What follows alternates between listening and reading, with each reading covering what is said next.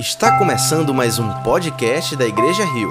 Esperamos que você seja profundamente abençoado com a mensagem de hoje.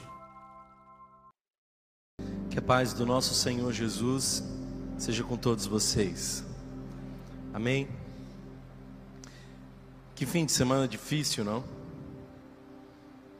Eu estava vindo para cá e mostrando para o meu filho algumas imagens e tentando conscientizá-lo a sensibilidade. E, e como é doloroso ver algumas imagens de famílias soterradas, casas. Ontem eu estava conversando com alguns pastores cujas igrejas foram atingidas pelas águas. Falei com alguns desses pastores, oferecendo os nossos espaços oferecendo os nossos equipamentos para que eles pudessem fazer culto. Porque nós precisamos lembrar que nós somos uma só igreja. E as denominações de nada servem aos olhos do Senhor. Então falei com pastores que eu nunca tive contato. Lamento, lamento profundamente. Eu sei que alguns de vocês tiveram suas casas atingidas pelas águas nós estamos acompanhando alguns irmãos. Ontem mesmo estava falando com uma irmã que saiu de sua casa de bote. A água atingiu um nível muito alto. Lamento profundamente. E acho que é o momento de nós sermos igreja. Por isso nós tomamos algumas decisões. A primeira delas é de que nós estamos fazendo um cadastro então, se você foi atingido pelas águas, se você teve algum prejuízo pelas chuvas, nós queremos saber. Nós queremos saber se a água chegou na sua casa. Temos interesse no seu sofrimento, na sua dor. Você é importante para nós. Então, preencha, por favor, esse cadastro. Se você não está em nenhum dos grupos da nossa igreja, ah, entre em contato conosco. A gente vai estar ali, nosso staff, nossa equipe pastoral. Mas não sofra sozinho. Nos dê a chance de sermos igreja com você. A segunda medida que nós tomamos foi oferecer o nosso acampamento. Talvez algumas pessoas perguntem por que, que vocês não ofereceram esse espaço. Por uma razão única e simples. Nós não temos nesse lugar nenhum chuveiro. Nós não temos nesse lugar nenhuma cozinha. Só por isso, esse lugar não está cheio de gente desabrigada mas nós estamos oferecendo o nosso acampamento para que essas pessoas possam aguardar as águas baixarem. Já acabamos de receber ali alguns contatos de pessoas interessadas em estarem conosco. Nós queremos abrir as portas para o vulnerável, porque em atendendo os pequeninos e vulneráveis, a gente acolhe o Senhor Jesus. A terceira medida que nós tomamos foi doar 100% da arrecadação de hoje. Então, vocês que estão ah, nos grupos da igreja devem saber logo mais quanto foi arrecadado e que esse valor será 100% ah, entregue, destinado às pessoas que foram vítimas. Nós estamos já em parceria com algumas instituições, ah, especialmente a Igreja Batista de Coqueiral. Aquele lugar foi muito afetado pelas chuvas. Ontem eu estava falando com o pastor Zé Marcos, que vai estar aqui na nossa conferência pregando, ele disse: Cara, na nossa igreja tem uma pessoa que está morta desde as dez e meia da manhã. E eu falei com ele, já eram umas quatro da tarde. Falei com alguns irmãos aqui que tiveram que sair de suas casas e não faz ideia do que é que vão aproveitar quando voltarem. Então, eu convido você a divulgar. Eu sei que nós já convidamos você a doar. Eu convido você agora a divulgar que tudo que entrar na nossa conta hoje vai ser destinado para isso. Amém? E também nós reforçamos o convite. Nós estamos recebendo doação de roupas, alimentos. Por favor, a nossa igreja vai estar aberta 24 horas. 24 horas. Thomas, eu quero levar uma doação lá, 3 horas da manhã. Pode vir. Vai ter gente aqui recebendo. Então, é bem-vindo, bem-vinda. a contribuir, somar forças nesse momento tão difícil que o Recife e que as cidades vizinhas passam.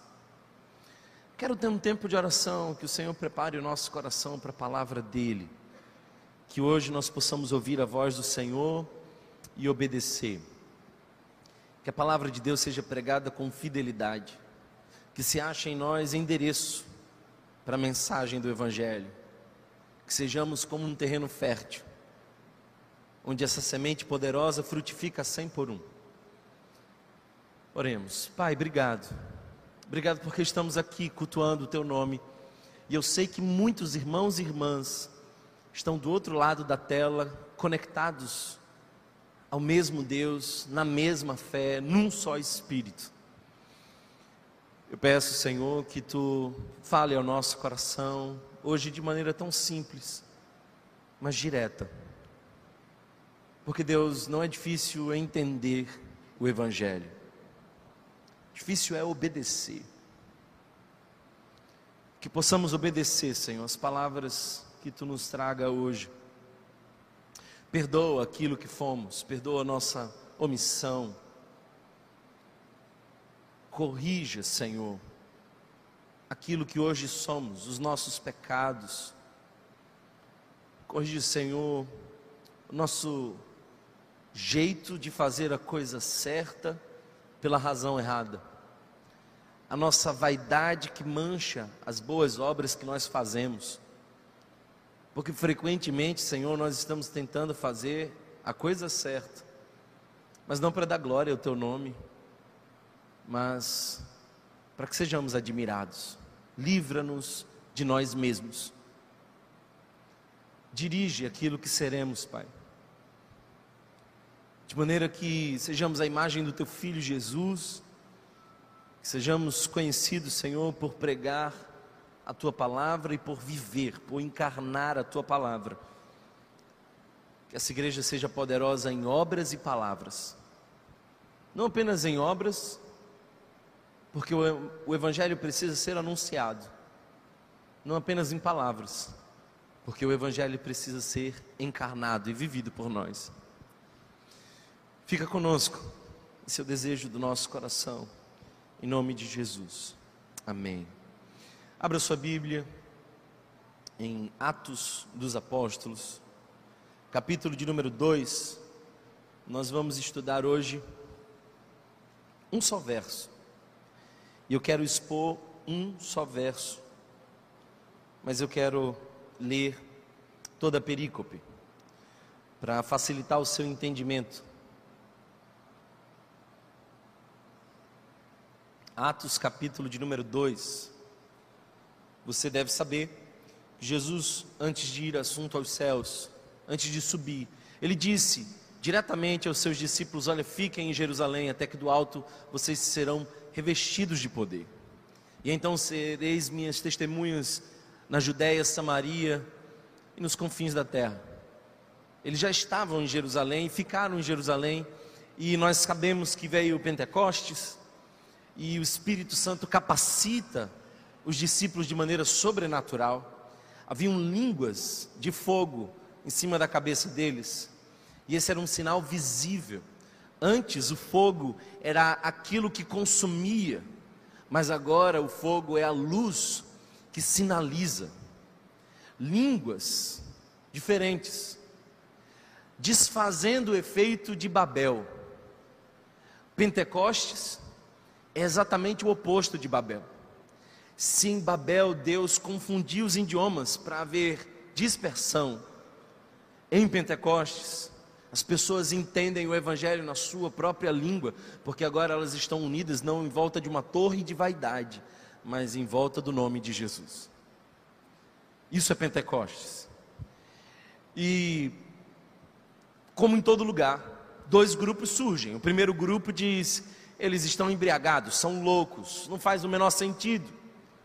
Mas um segundo grupo interessado naquele fenômeno aparece. E aí Pedro prega. Quando Pedro prega, nós bem sabemos que uma multidão se converte. E de uma hora para outra, uma igreja, e não era uma pequena igreja, era uma grande igreja, aparece. E como toda grande igreja, muitos desafios. As pessoas cometem o equívoco de achar que a igreja de Atos dos Apóstolos era perfeita. Não era perfeita. Porque pessoas pecadoras juntas não fazem um ajuntamento perfeito. Não espere isso da Igreja Rio. Seria uma grande infantilidade sua achar que nós somos uma comunidade perfeita. Mas o fato é que essa era uma comunidade que, pelo seu início, pela proximidade com os apóstolos, pela essência e poder do Espírito Santo que estava atuando, estava muito próxima daquilo que a noiva de Cristo precisa ser. E, basicamente, no domingo passado nós falamos sobre as pessoas dons que Deus nos deu para nós amadurecermos. Você deve lembrar, alguns pelo menos eu espero que lembrem. Nós falamos sobre o apóstolo, esse que é o missionário, esse que vai além das fronteiras, esse que quer alcançar mais pessoas, que vai mais longe, que tem um senso profundo de liderança. Esse é o apóstolo. Falamos do profeta, esse ligado à justiça. O coração dele frequentemente é tomado por misericórdia, ele faz denúncias, muitas vezes denúncias duras, amargas, mas necessárias. Além disso, nós temos o evangelista, o comunicador, o carismático, aquele que atrai as pessoas a Cristo, aquele que vai ao encontro das pessoas e traz elas para perto da comunidade. Os pastores são necessários também. Eles põem no colo, eles curam, eles saram feridas, eles se preocupam com pessoas, eles andam com pessoas. O pastor tem cheiro de ovelha, e é bem isso que Deus dá à comunidade.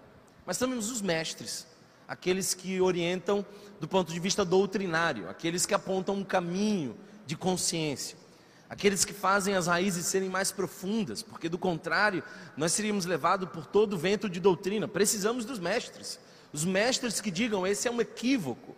E havia em Paulo muitos desses dons, especialmente o de mestre. Por exemplo, alguns estudiosos dizem que Paulo não era um bom comunicador, e eu acredito. Ele não era um bom pregador, e a prova viva disso é de que um menino, nós não sabemos a idade, mas ele estava encostado na janela enquanto Paulo pregava, e a mensagem de Paulo não era cativante deu sono no garoto. E o garoto cai da janela e morre. Ainda bem que, embora Paulo fosse talvez um pregador ruim, era um homem cheio do Espírito Santo. Ele desce a escada, pega o menino, ressuscita o menino no poder do Espírito e volta a pregar.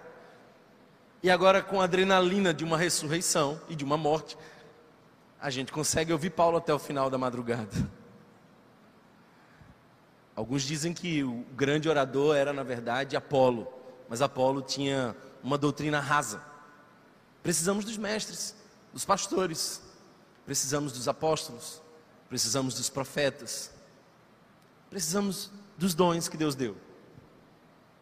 Mas hoje eu quero ir além e encerrando a nossa série de mensagens, Rio Profundo. E essa série surgiu no meu coração como um desejo de levar a nossa igreja a um nível mais profundo, um desejo de ver a nossa igreja sair da superfície, do raso da fé, desejo de ver uma igreja fervorosa no espírito, mas profundamente arraigada na palavra, uma igreja que é missionária, é apostólica, mas ao mesmo tempo uma igreja que é envolvida pelo espírito de misericórdia e cuida dos vulneráveis. E olhando para esse texto que nós vamos ler agora, nós veremos que a igreja se dedicava a quatro coisas. E essas são as mesmas coisas que nós precisamos nos dedicar como igreja. Nós precisamos nos dedicar a quatro coisas que eram as mesmas que a igreja primitiva se dedicava. Então eu quero que você note o verso 42 e perceba do que, que nós estamos falando. Eles se dedicavam ao ensino. Eles se dedicavam ao ensino dos apóstolos e à comunhão. Segunda coisa, e a comunhão. Ao partir do pão e as orações. Agora, uma vez que eles se dedicavam a isso, como viviam? Todos estavam cheios de temor e muitas maravilhas e sinais eram feitos pelos apóstolos. Os que criam mantinham-se unidos e tinham tudo em comum. Vendendo suas propriedades e bens, distribuíam a cada um conforme a sua necessidade. Todos os dias continuavam a reunir-se no pátio do templo, partiam pão em suas casas e juntos participavam das refeições com alegria e sinceridade de coração, louvando a Deus e tendo a simpatia de todo o povo. E o Senhor lhes acrescentava diariamente os que iam sendo salvos. Palavra do Senhor. Amém? Qual é a palavra mais importante desse texto, na minha opinião? A palavra mais importante desse texto, na minha opinião, é a palavra dedicar-se. A palavra dedicação é fundamental para que você entenda todo o resto. Porque eu tenho a impressão de que muitas pessoas pensam que a vida cristã é uma coisa que acontece para além de nós. Eu tenho a impressão de que muita gente pensa que é como uma escada rolante, basta que você suba naquele degrau e aquele degrau vai levando você às alturas. A vida cristã não é assim. Talvez seja uma escada rolante, mas na contramão. Então, para subir, você não tem que fazer só um esforço, você tem que fazer todo o esforço. Eu não estou falando aqui de salvação, eu estou falando aqui de santificação.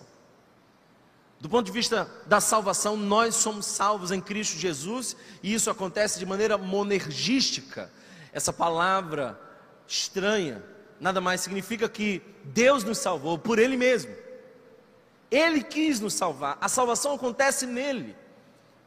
Em João nós vemos que Jesus disse: Não fostes vós que escolhestes a mim, eu vos escolhi a vós. A salvação não é fruto do nosso esforço, mas uma vez que nós fomos salvos, nós nos esforçamos. Eu repito, a salvação não é o resultado do nosso esforço, mas é talvez o começo. O esforço é a evidência da salvação. E o fato é que nós precisamos nos dedicar nós precisamos nos dedicar. E eu fiquei curioso acerca das definições do dicionário acerca dessa palavra. Dedicar é intencional. Dedicar-se é intencional. Às vezes as pessoas querem valorizar os movimentos naturais. É ou não é? Eu vou dar um exemplo. Eu estou atendendo um casal. E eu digo para o marido: olha, você precisa expressar mais o seu sentimento. Diga para sua esposa que ama, a esposa está só ouvindo.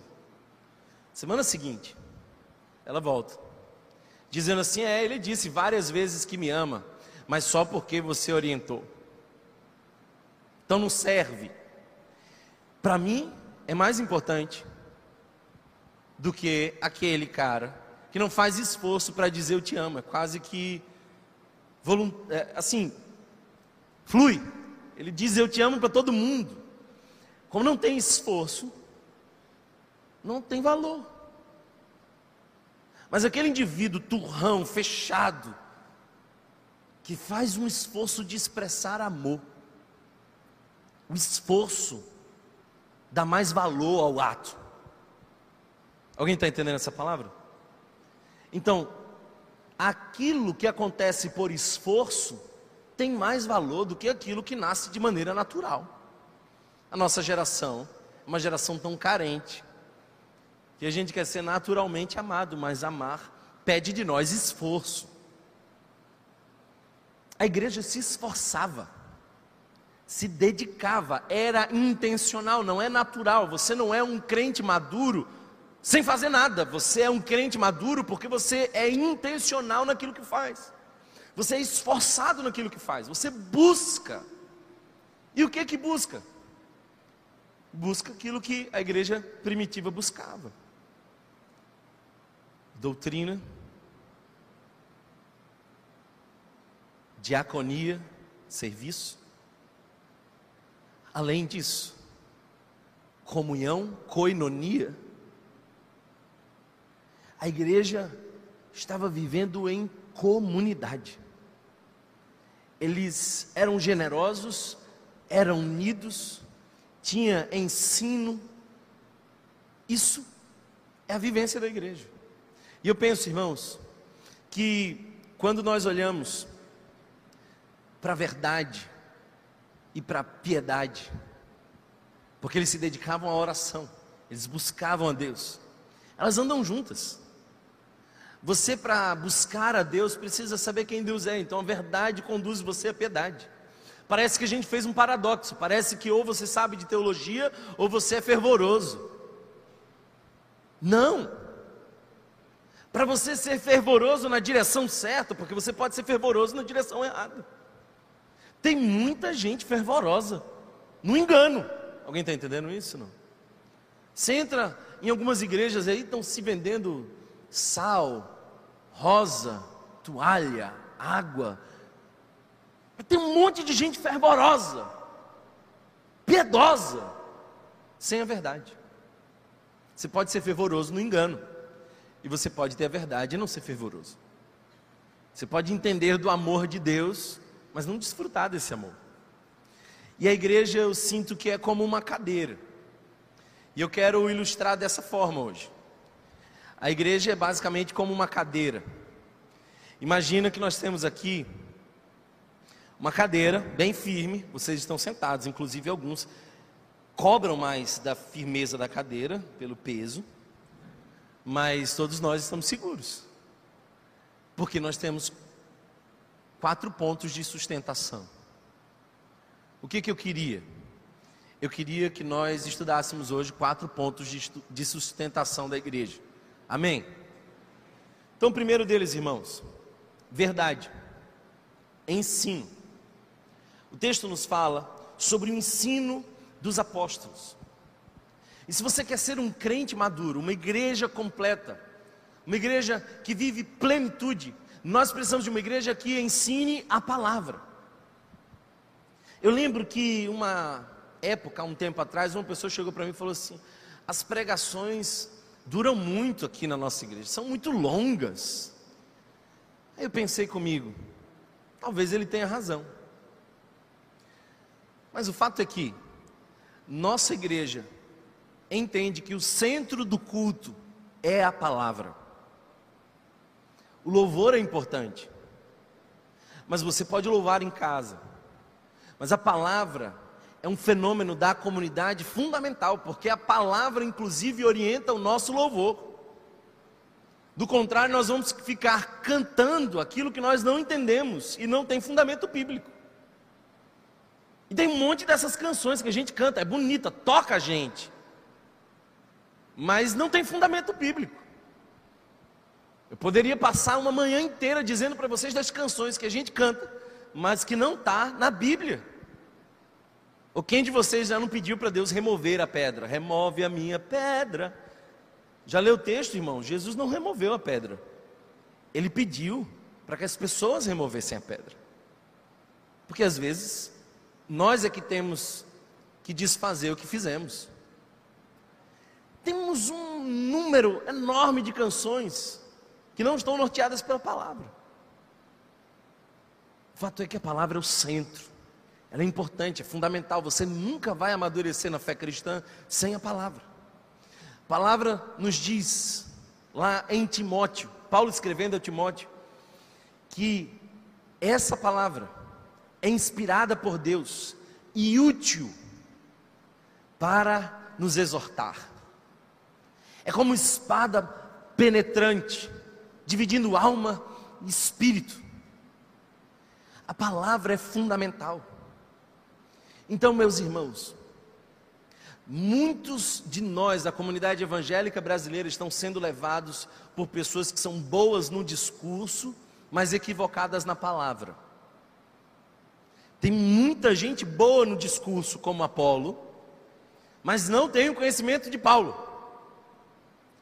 E tem muitos de nós que somos conduzidos por isso, e nunca vamos amadurecer. Então aparece um pastor dizendo que teve uma visão, E metade da igreja vai junto com ele numa direção que não é a do espírito, porque eu quero te dizer uma coisa: o espírito nunca vai contradizer a palavra. Thomas, eu quero entender mais do movimento do espírito. Você quer entender mais do movimento do espírito? Você precisa conhecer mais a palavra. Porque não existe nenhuma revelação do espírito em desacordo com a palavra. A igreja estava perseverante na doutrina dos apóstolos. Essa palavra que nós vemos aqui por ensino é a palavra didascalia, que dá origem à palavra doutrina. É fundamental. No que é que você crê? Nós incentivamos os nossos jovens, há duas, três semanas atrás, a escreverem o credo. Porque deixa eu dizer uma coisa para você, irmãos. Aqui, eu acho que os jovens estão indo a um nível mais profundo. A gente não está querendo distrair os jovens da nossa igreja, a gente está querendo preparar os jovens da nossa igreja, porque eles já estão no campo missionário. Quando eles entram na faculdade, é campo missionário. Então a gente não está de conversinha, a gente quer municiar os nossos jovens de toda a ferramenta de Deus. Então, eles estão sendo desafiados a escrever o credo, a conhecer os credos que já existem a estudar as confissões. Por exemplo, nós mencionamos aqui para os jovens a confissão da Guanabara, a primeira confissão de fé evangélica do Brasil. Então isso é importante para nós. Do contrário, alguém aparece dizendo, como eu vi recente, está na Bíblia, e não diz onde está na Bíblia, e levanta falsas doutrinas e engana a muitos. Se tem uma coisa que Paulo é duro, é com os falsos mestres.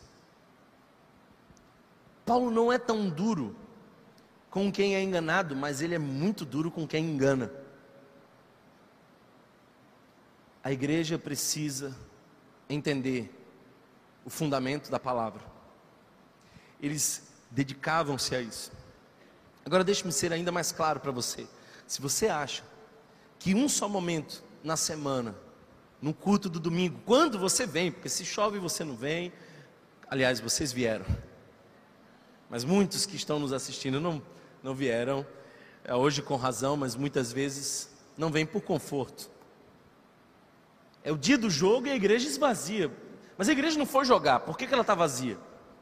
Eu nunca vi a igreja Rio jogando contra o Santa Cruz, porque seria trágico para mim ver o Santa Cruz perder. Por que, que a igreja esvazia? Um momento só na semana não é o suficiente para você ter fundamentos sólidos. Pedro nos diz isso: estejam prontos a responder à razão da vossa fé. A maioria de vocês fica morrendo de medo de encontrar uma pessoa cuja doutrina é diferente. Aí uma pessoa da sua casa foi numa outra direção doutrinária e você fica me chamando para ir conversar com a pessoa, porque ela me faz perguntas. Querido, ela tem que fazer perguntas para você e é você quem tem que responder, porque a Bíblia diz que é você quem tem que estar pronto, não o pastor apenas, mas você quem tem que estar pronto a dar a razão da vossa fé. Uma igreja que ama a palavra. Agora, o que, que acontece se a igreja foca demais na palavra e não nas outras três estruturas, nos outros três pilares.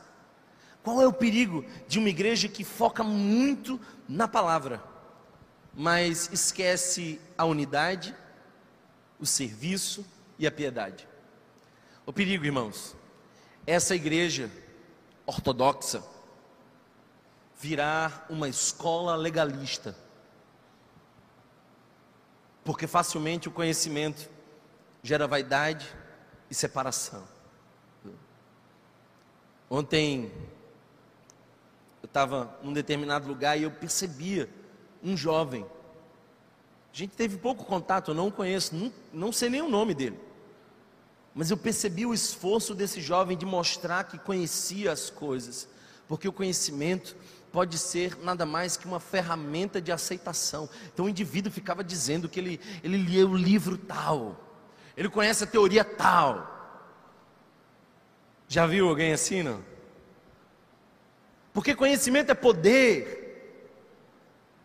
E eu gosto de uma frase de Carl Gustav Jung, que disse que onde abunda o poder como estrutura dominante, não há amor. Onde tem esse poder que quer esmagar o outro, não existe amor. E a gente vai fazendo essa coisa ser o diferencial. Nossa igreja é o diferencial, a nossa igreja estuda a palavra, os outros não. Nós somos da doutrina, os outros não. Queridos irmãos, uma igreja que foca só na palavra vira uma escola legalista, exclusivista. A gente não, não pode focar só na palavra. O que mais que a gente tem que focar? O texto nos diz comunhão. A gente busca a palavra, fundamental para nós, ela é fundamento. Mas além disso, comunhão. Eu não sei se você entendeu, mas quem sabe a cura que você espera por anos está na comunhão. Não está no culto, está na comunhão.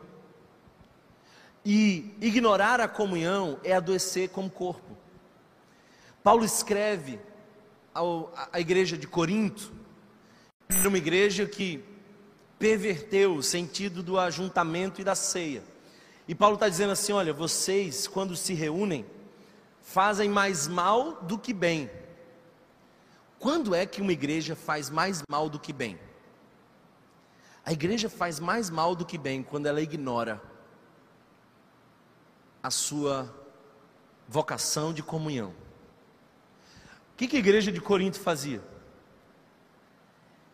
Os ricos comiam para si, os pobres ficavam com fome. Então uns se embriagavam, outros estavam com sede não havia senso de comunhão. E aí Paulo vai dizer assim: quem come e bebe sem discernir o corpo, e a gente fica achando que comer e beber sem discernir o corpo é comer o pãozinho que a gente comprou na padaria. A gente fica mistificando o texto, a gente fica pensando assim: se eu tomar esse cálice sem discernir o corpo, eu vou adoecer e posso até morrer, porque Paulo está dizendo que não poucos os que já dormiram, para se, se referir à morte. E a gente fica achando que é isso. Não, não, não é isso. Paulo não está dizendo desse corpo, pão e vinho. Paulo está dizendo desse corpo, igreja. Quem come e bebe sem discernir o corpo, come e bebe para sua própria condenação. Então nós somos condenados quando não entendemos a vocação da comunidade. Somos condenados quando desprezamos o chamado para a unidade. Somos condenados quando numa mesa nós desconhecemos quem está do outro lado. Somos indiferentes. Irmãos, indiferença mata. Eu não sei quantos mortos nós temos nesse fim de semana, muitos, lamentavelmente. E a maioria deles não morreu de deslizamento, não morreu afogado, morreu de indiferença.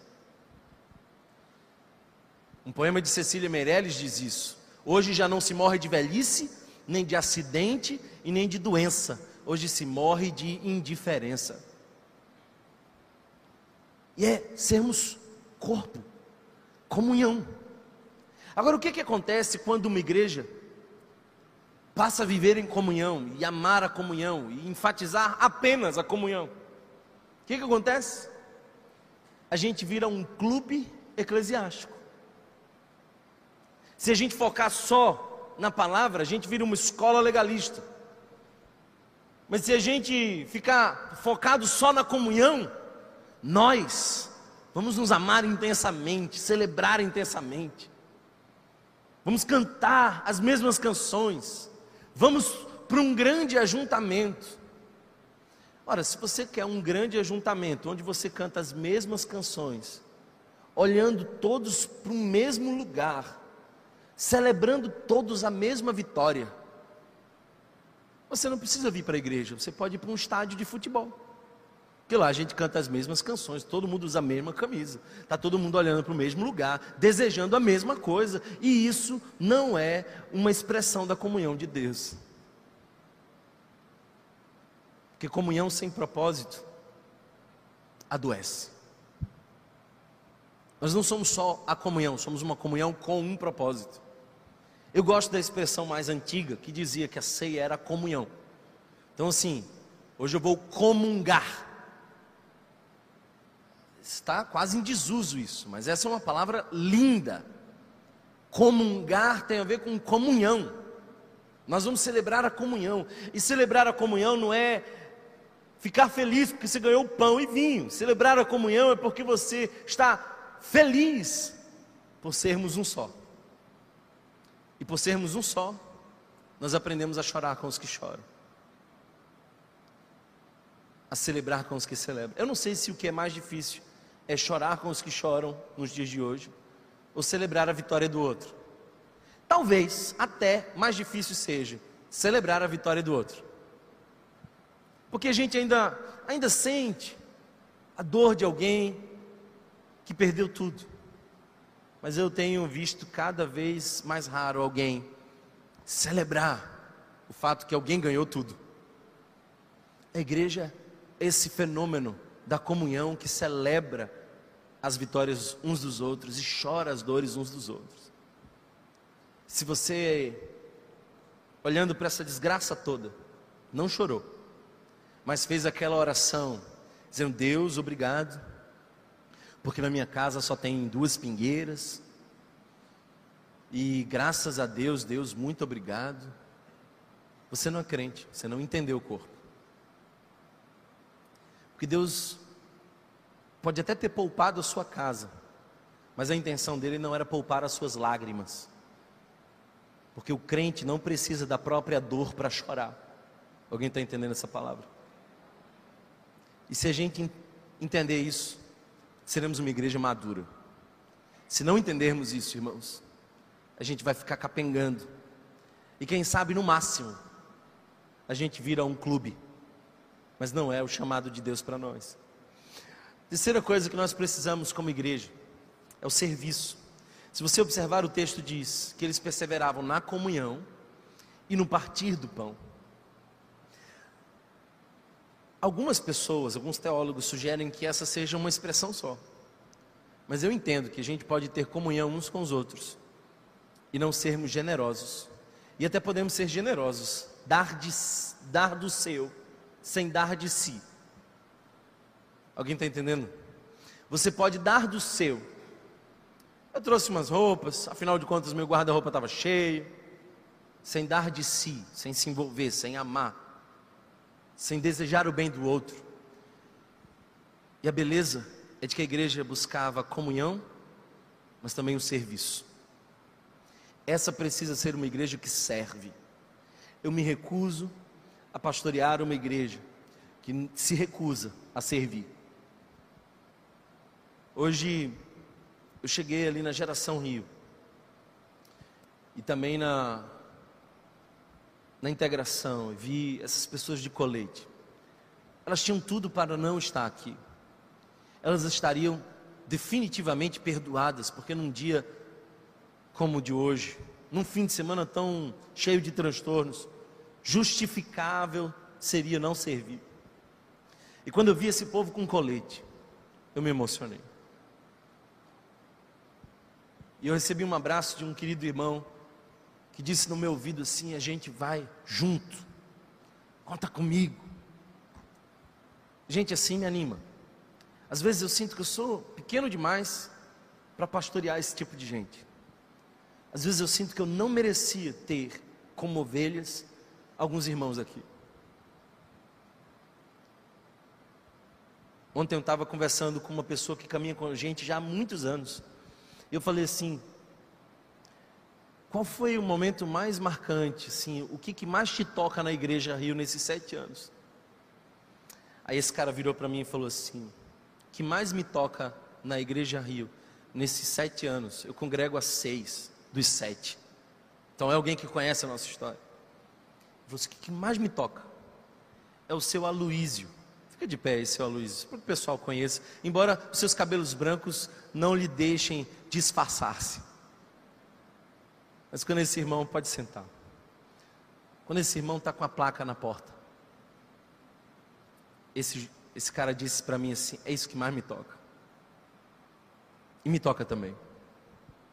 Porque um dos caras que mais trabalhou para que esse lugar ficasse pronto, pintava, diariamente vinha e pintava, e pintava. Esse senhor. Fico imaginando se a Luiz um dia na glória, com uma coroa bem maior que a nossa. Mas ele certamente vai ouvir do Senhor, servo bom e fiel. Igreja, irmãos, não é para ser servido, é para servir. Domingo passado eu estava pregando lá em aldeia e uma pessoa ficou chateada porque eu disse da nossa situação difícil no ministério infantil de lá, porque tem irmãs que estão servindo há quatro domingos, elas não assistem o culto, porque elas estão há quatro domingos cuidando dos filhos das pessoas que estão há muitos domingos sem servir. E eu disse assim: às vezes a gente perde um pouco da, da estribeira. E eu falei meio duro com a igreja, eu disse: olha, eu vou fechar esse negócio, para quando vocês chegarem com, as, com os filhos de vocês, descobrirem que tem gente do outro lado, precisando de ajuda. Aí sai uma pessoa, dizendo: Olha, estou chateada, suas falas. Eu fiquei pensando, meu Deus, a coisa está tão séria, que os consumidores estão reivindicando, em vez de despertar alguns, tem gente ficando chateado. Ah, irmão, para com isso. Deixa eu dizer uma coisa para você. Dia 19, anote isso. Anote isso. Dia 19. Se você vier ao culto no domingo de manhã, dia 19 de junho, você não vai ver o culto que nós celebramos sempre. Nós vamos ter um culto muito breve. Nós não vamos ter geração Rio. A integração vai estar aqui, mas ocupada não com você. Porque nós vamos chamar a comunidade em volta. As salas da geração Rio serão ocupadas por profissionais de saúde. Esse auditório não terá cadeiras, nós vamos receber as crianças da comunidade. Vamos ter uma unidade para doação de sangue. Alguns desses irmãos serão convidados aí para o sinal, doar água e falar de Jesus. E muitas outras ações vão acontecer nesse lugar. Então você chega pensando em você. E se você der a sorte de vir nesse dia, você vai ser forçado a pensar no outro. A gente vai arrastar você. Então quem não quer servir, já digo logo, não venha. Não vai ter cadeira e é profético esse negócio. Não vai ter cadeira. Porque Deus não nos chamou para ficar sentados. Deus nos chamou para partir o pão, para generosidade. E generosidade, irmãos, é aquilo que está justificado se não acontecer. Eu explico. Imagina que eu e você decidimos ir na padaria e nós compramos juntos um pão.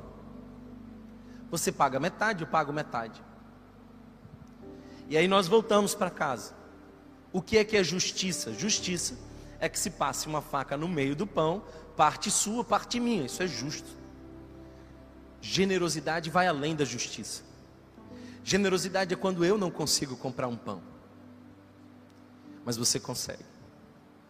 E você se se empanzinasse, comeria o pão sozinho mas você foi batizado de generosidade. E você vai na padaria, volta e passa a faca no meio do pão. Bem no meio do pão. Não uma pontinha de mesquiaria, mas bem no meio do pão. E me dá uma parte. Ou eu te dou uma parte. Isso é generosidade. Não foi justo Jesus morrer na cruz do Calvário por nós. Foi generoso. Nós não podíamos cobrar de Deus que Ele mandasse um Salvador. A justiça de Deus nos mandaria para o inferno. Mas a generosidade de Deus enviou o seu filho Jesus para nos mandar para o céu.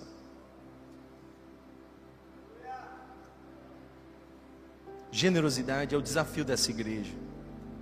Eu não quero ficar com esses discursos pequenos e míopes de alguém que fica apelando com leituras velho-testamentárias, dizendo leia Malaquias. Não. Eu estou orando para que Deus levante gente que diga como eu posso viver com menos e servir mais. Eu estou orando para que Deus levante homens e mulheres dispostos ao serviço.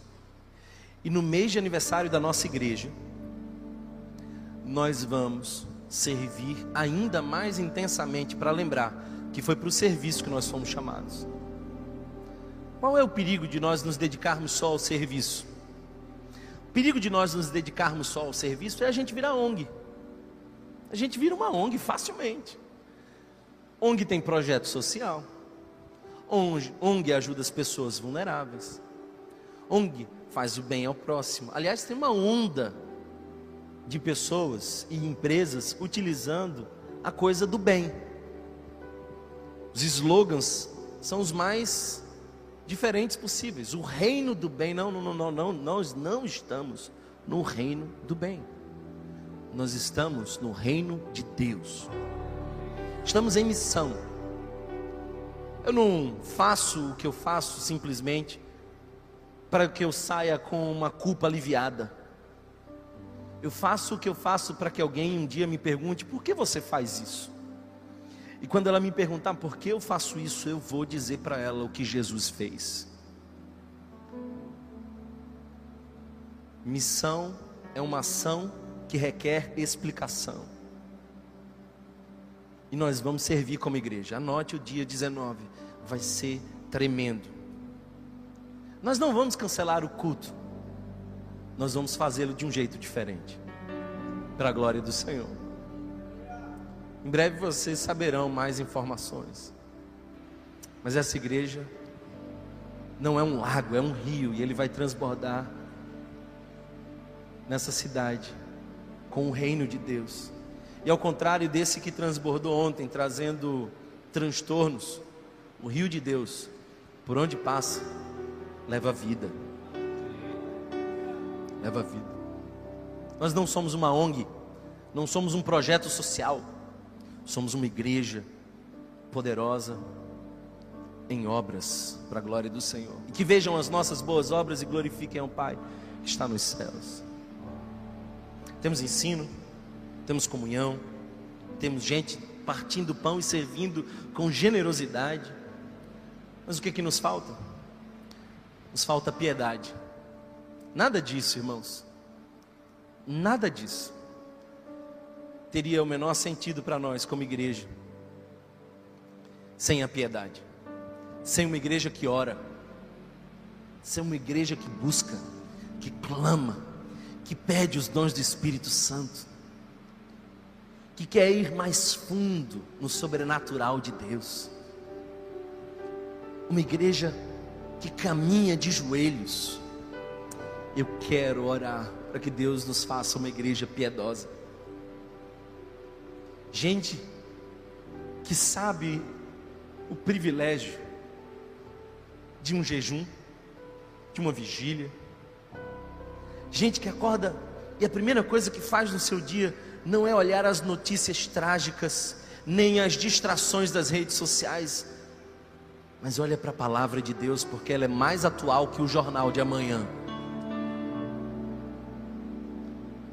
Gente que conhece o poder de Deus, que ora por cura, que vê milagres, que sente o Espírito, que mergulha no sobrenatural, que não é bloqueada pelo ceticismo, mas que entende que Deus está operando ainda hoje como outrora, que o Espírito Santo é quem fez Atos não Atos dos Apóstolos, mas Atos do Espírito Santo. E deixe-me dizer uma coisa para você: se você ler o livro de Atos dos Apóstolos, você encontra 28 capítulos, mas não encontra o final. E eu gosto disso. Ninguém sabe como termina o final de Atos dos Apóstolos, sabe por quê? Porque o capítulo 29 somos nós. E o Espírito continua atuando entre nós. E eu oro, irmãos, por essa dimensão do poder, do sobrenatural, dos dons do Espírito. Uma igreja que é fervorosa diante da presença do Senhor. Uma igreja que não é apenas um clube social, uma igreja que não é uma ONG, uma igreja que não vai aos domingos como quem vai a uma escola para entender, mas uma igreja que quer experimentar o Espírito, que quer ir mais fundo.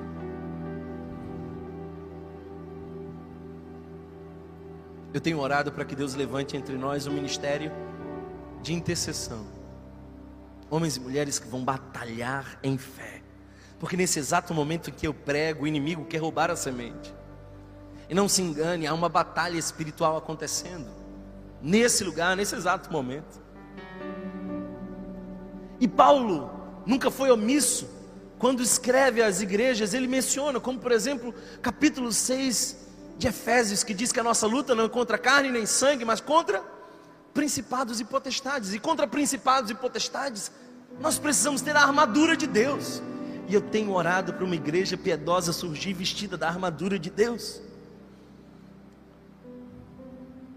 Se nós focarmos só na piedade, o perigo é nos tornarmos um gueto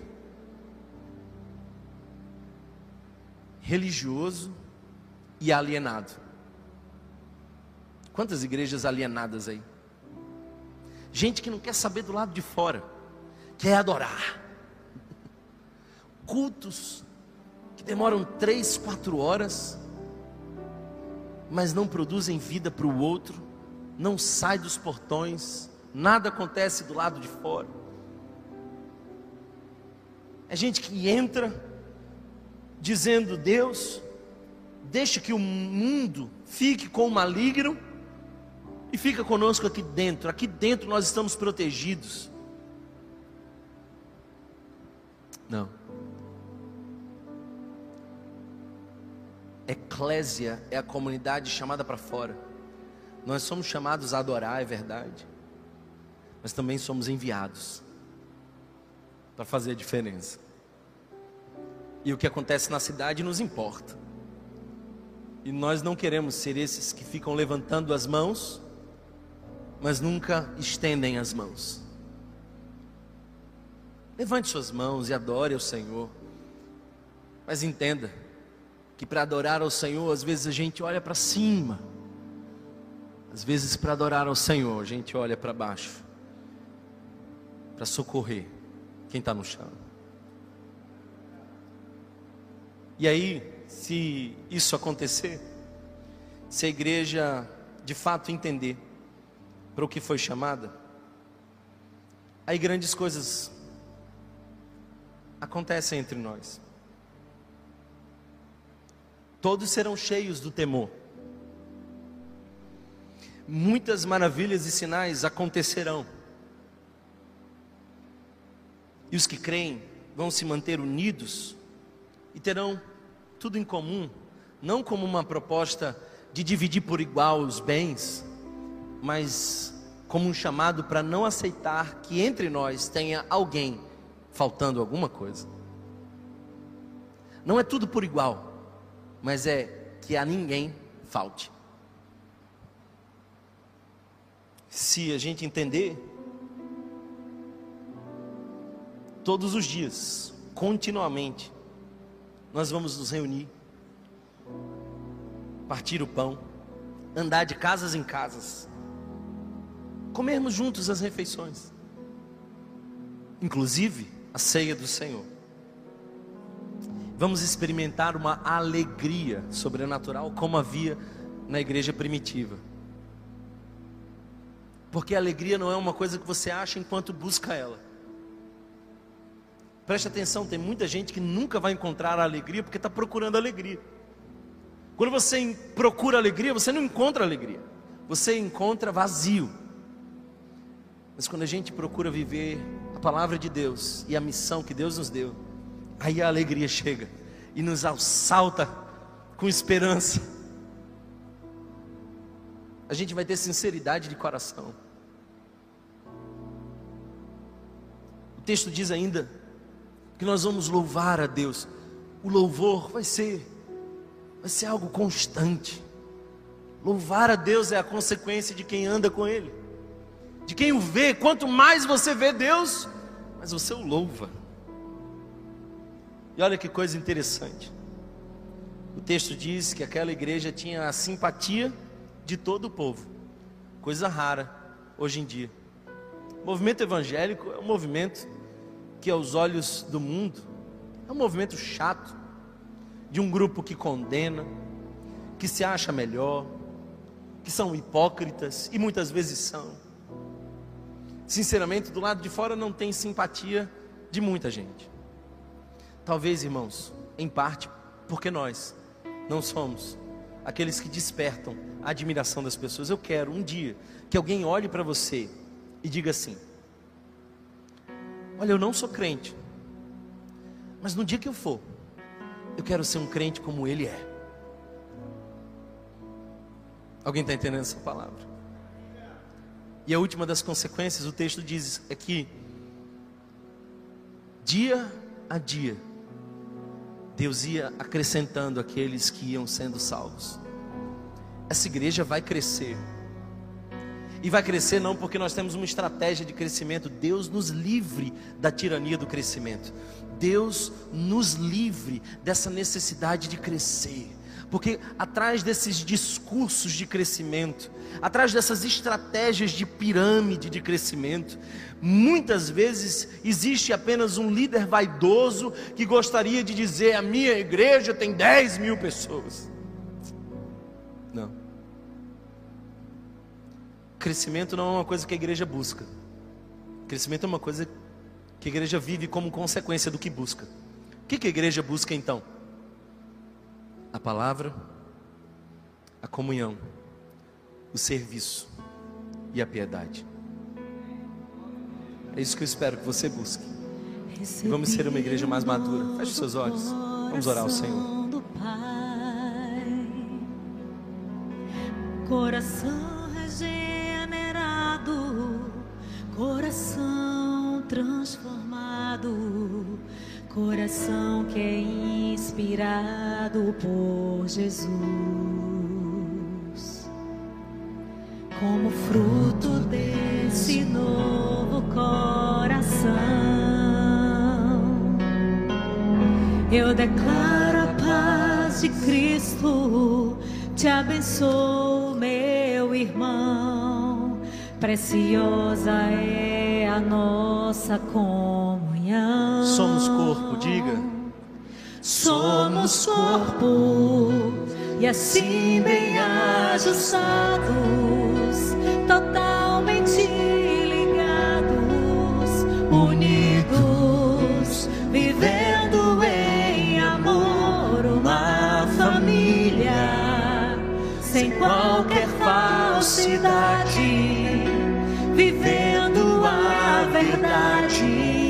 expressando a glória do Senhor, uma família vivendo compromisso do grande amor de Cristo. Eu preciso de ti,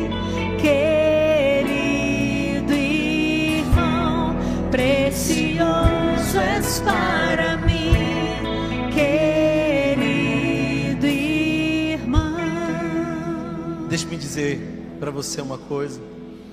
Alguns anos atrás, eu comecei a ver uma onda de cursos anunciados. Até hoje se estende aí, tanta gente oferecendo curso de tanta coisa, mentores, professores, conteúdos mais ricos. Aí lá atrás eu fiquei pensando, meu Deus, eu não quero ganhar dinheiro com curso. Não é meu interesse. Respeito e um dia, quem sabe, até faça um curso. Mas naquela época eu disse: eu quero ver uma igreja profunda, bíblica. Quero ver uma comunidade fervorosa. E aí nós fizemos uma jornada de 30 dias, que nós chamamos de Jornada 330. Durante 30 dias nós estávamos desafiando a comunidade para que eles pudessem se dedicar. Lembra? Eu falei que desse texto todo a palavra mais importante é eles se dedicavam. Nós precisamos nos dedicar. E eu quero chamar você a um nível de dedicação maior. No final dessa série de mensagens, Rio Profundo, eu espero que você tenha tido o desejo de estar num lugar mais profundo. Eu espero que você tenha sido despertado pelo Espírito Santo. Se esse for o seu caso, eu queria propor para você a jornada 330. Na próxima quarta-feira, nós vamos começar essa jornada. Thomas, como vai funcionar? Vai funcionar da seguinte forma, preste atenção. Nós vamos ter grupos, grupos desses que apenas os administradores falam, para facilitar a comunicação. Esse é um grupo liberto de todo bom dia, um grupo focado. E durante todos esses 30 dias, vocês serão desafiados a terem momentos de oração, especialmente três momentos de oração. O que, que eu queria? Eu queria que você parasse o teu dia para orar. Porque tem gente que fica dizendo assim: não, eu oro enquanto eu faço as coisas. Isso é bênção, irmão. Mas Daniel também parava para orar. Nós precisamos entender que a nossa espiritualidade não está na periferia e a rotina no centro. Nós somos chamados a colocar no centro a nossa espiritualidade e a rotina na periferia. Então, se você vai a um determinado lugar de predominância muçulmana e você entra dentro de um táxi e dá a determinada hora daquele muçulmano que é taxista fazer as suas orações, ele vai encostar o seu carro porque deu a hora de orar. E eu sempre fiquei pensando que a gente oferece o nosso momento sonolento, momento cansado, momento espremido para Deus, a gente vai dar o melhor e a gente vai mais fundo. Então essa igreja na jornada 330 vai ser desafiada a orar. E se você esquecer, a gente vai lembrar você. Nós vamos ser desafiados a estudar a palavra. E você vai receber diariamente um devocional em áudio e nós vamos, durante 30 dias, estudar três livros da Bíblia: Filipenses, Efésios e Gálatas. Três cartas poderosas, e dia após dia nós vamos expor. E chega no seu WhatsApp, fixe ele. Chegará no seu WhatsApp um áudio para edificar o seu coração. E no final desses 30 dias eu espero que você se apaixone pela palavra. Mas não somente isso, nós seremos desafiados ao serviço. Então, vocês receberão três desafios semanais. Nós vamos orientar você a três coisas que você pode fazer para que a sua experiência de fé cresça. Imagina, a semana que nós temos que fazer jejum, então todos nós vamos fazer jejum. A semana em que nós vamos evangelizar alguém, a semana em que nós vamos dar a alguém reconhecimento devido, alguém que foi importante para você, vários desafios como esse. Mas a gente também quer cuidar do corpo, porque ele é templo do Espírito Santo. Então nós queremos convidar você a, nessa jornada 330 ter uma alimentação diferente, exercício físico, cuidar do templo do Espírito para ter mais saúde, para pregar mais o Evangelho. Sabe, irmãos, a gente vai orientar alguns a irem mais fundo e entenderem os seus contextos emocionais serem curados emocionalmente na jornada 330 para a glória do Senhor. E para inspirar você, nós vamos mandar histórias de missionários, homens e mulheres de Deus que marcaram a sua geração, porque nós somos influenciados por pessoas. E uma das formas mais ricas de nós crescermos é através do recurso da modelagem. Você é provavelmente um bom resumo das cinco pessoas mais próximas a você. Você é fortemente influenciado pelas pessoas que estão mais próximas. Isso é modelagem. Então, nós queremos que você conheça pessoas que foram a um nível mais profundo na relação com Deus.